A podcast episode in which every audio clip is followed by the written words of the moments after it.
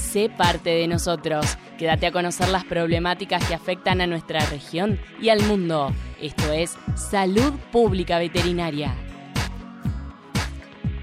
Hola, buenas tardes. Mi nombre es Yamila Corso. Somos de Salud Pública Veterinaria de la Facultad de Ciencias Agrarias Veterinarias de la UCASAL. Hoy vamos a hablar un poquito de lo que es el envenenamiento por alacrán o escorpión, llamado Titius tribitatus como nombre científico, el cual mi compañero Alexis Díaz le va a contar un poquito sobre el mismo. Hola, buenas tardes. Acá, como decía mi compañera, hablamos del alacrán. Es un invertebrado perteneciente al género de los arácnidos. Generalmente los alacranes, al igual que los escorpiones, tienden a tener hábitos nocturnos y, y, durante el día siempre están ocultos, ya sea bajo piedras, en troncos o, o en cualquier lugares húmedos también.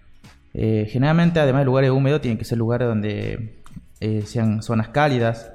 Por eso es muy común encontrarlo también dentro de la ropa o en algunos agujeros dentro de las casas. Y suelen salir mucho por esta época, en la época donde salen más es, en esta, en primavera-verano. Se lo reconoce fácilmente porque eh, tiene unas pinzas muy alargadas diferente a lo de las alacranes que son un poco más gruesas, estas son un poquito más delgadas. Tiene las tres líneas en el lomo, que es muy importante, Tribitatus este, tiene esa característica. Hay algunos alacranes que son completamente negros, estos no son los que son venenosos, sino los que tienen tres dos líneas, perdón, o sea, tres blancas y dos negras sobre el lomo. Este, es ahora cuando empiecen las lluvias, más que nada vamos a encontrarlos más todavía, ya que al encontrarse por ahí más en las alcantarillas y demás, empiezan a aparecer todavía más en este, las casas, aparte del tipo de alimentación que ellos tienen, que pueden ser insectos, eh, hay que tener mucho cuidado de tener eh, la zona limpia, digamos, porque la presencia de cucarachas y demás puede eh, atraerlos a los mismos.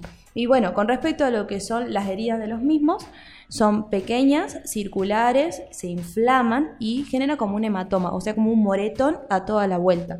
Además tiene otros síntomas, síntomas sistémicos, como son...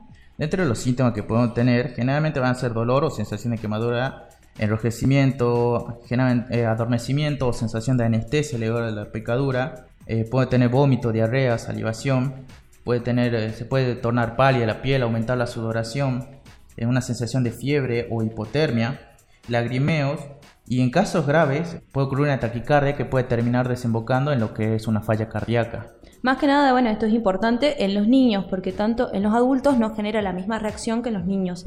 Ha llegado a haber casos de niños en donde fallecen gracias a estas picaduras mortales, que ha pasado eh, un caso de un niño que se sentó en la bañera eh, y salió de del resumidero un alacrán y le picó en, en la pierna y él mismo falleció horas posteriores a la misma por la picadura.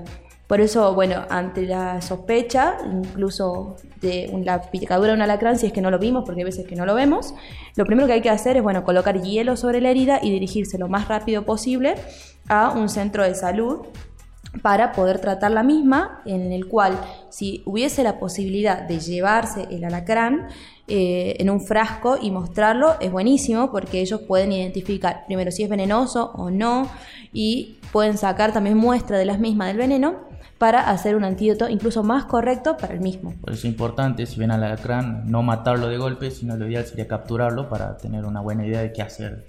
Exactamente, los este, alacranes se dividen por zonas, entonces capaz que por el tipo de alimentación que tienen acá en la ciudad, tienen un tipo de veneno que si nos vamos más a la periferia, vamos a encontrar otro tipo de veneno.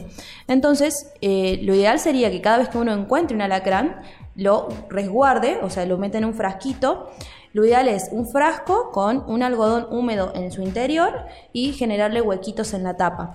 Estos pueden vivir mucho tiempo sin alimentarse, pero no mucho tiempo sin agua. Por eso es sí o sí ideal ponerle un algodón húmedo adentro, cosas que ellos puedan tomar agua y dirigirse a este, la lavalle en el centro de zoonosis y llevarlo al mismo para que estos este, procedan a hacer toda la extracción del veneno y el antídoto. Y bueno, para prevenir vamos a siempre revisar y sacudir las prendas de vestir y calzado antes de usarlas, eh, más en esta época de calor, para que nunca nos pase de ponernos una zapatilla y pica, que nos pique uno adentro de la misma.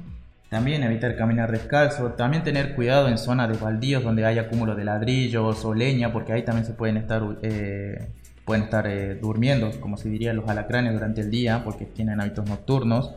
evitar que, eso, que niños vayan a jugar eh, en esas zonas o que eviten jugar eh, en depósitos o galpones. Claro, muy importante ahora en la época que todo el mundo hace asados.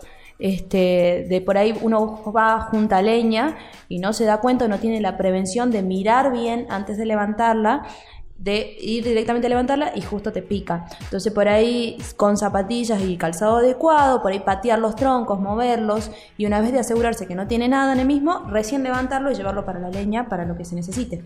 También tener cuidado con lo que son las rejillas de los baños porque pueden estar también en lo, que son eh, los desagües, en las tuberías.